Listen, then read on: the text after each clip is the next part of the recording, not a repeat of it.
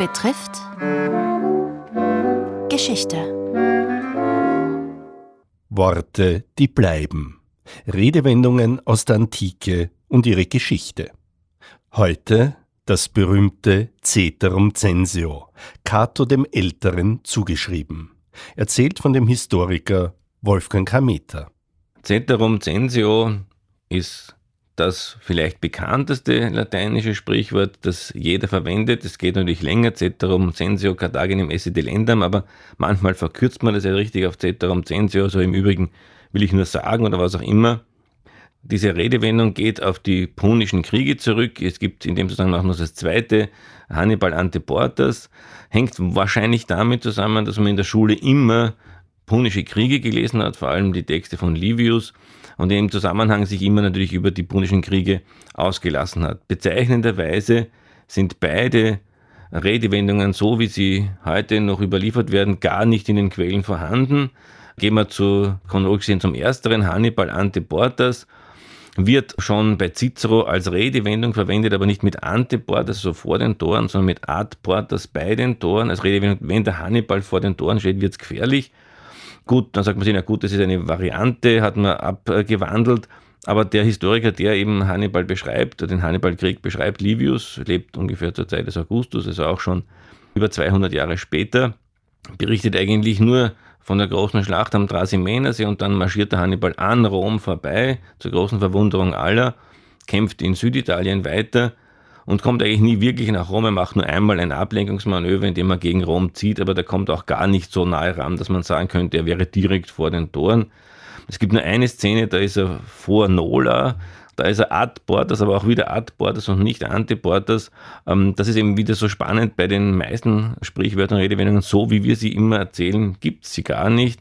Entstehen später, man weiß nicht warum. Auch die Wortwahl ist eine andere.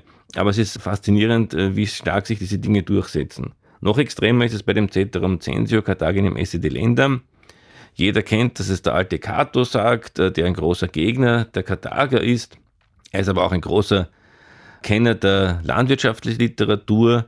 Da geht er natürlich so weit, dass er zuerst, bevor er sich gegen Karthago äußert, das alles ins Lateinische übersetzen lässt, die das gemacht haben, weil er sich auch mit Ackerbau und Landwirtschaft beschäftigt und eine wichtige Schrift zu dem Thema schreibt.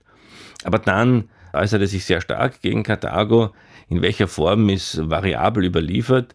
Die ausführlichste Überlieferung, die wir zu dem Thema haben, ist, dass er eben im Senat einen Zusatzantrag immer gestellt hat, man möge doch jetzt Karthago zerstören. Und diese Quelle, die wir haben, ist eine griechische Quelle. Im Griechischen heißt einen Antrag stellen oder beschließen, dokeo ist das griechische Wort dafür. Also bei athenischen Beschlüssen steht es ist Beschluss, doc, edox entepole, also Beschluss des Rates.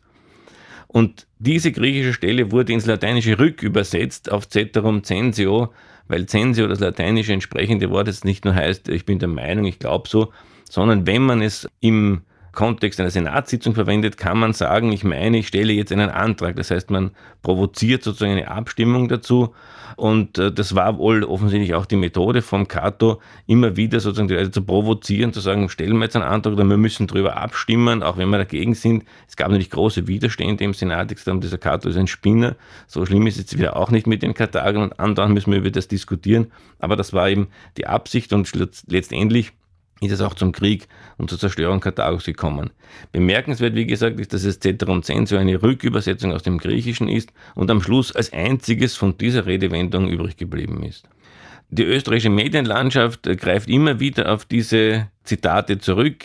Einer bringt immer seine Zusatzbemerkungen mit dem Ceterum Censio an. Ein anderer nannte sich Cato und man sieht sehr gut, wie wichtig diese ja, diese humanistische Bildung bis vor kurzem noch war. Die Frage ist, wie lange haben wir noch humanistische Bildung, aber das ist eine andere Geschichte.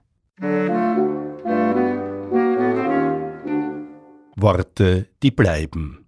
Sie hörten Teil 3 einer Reihe über Redewendungen aus der Antike. Es berichtete Wolfgang Hameter vom Institut für Alte Geschichte und Altertumskunde, Papyrologie und Epigraphik der Universität Wien. Redaktion Robert Weichinger. Morgen Alia Jagda Est.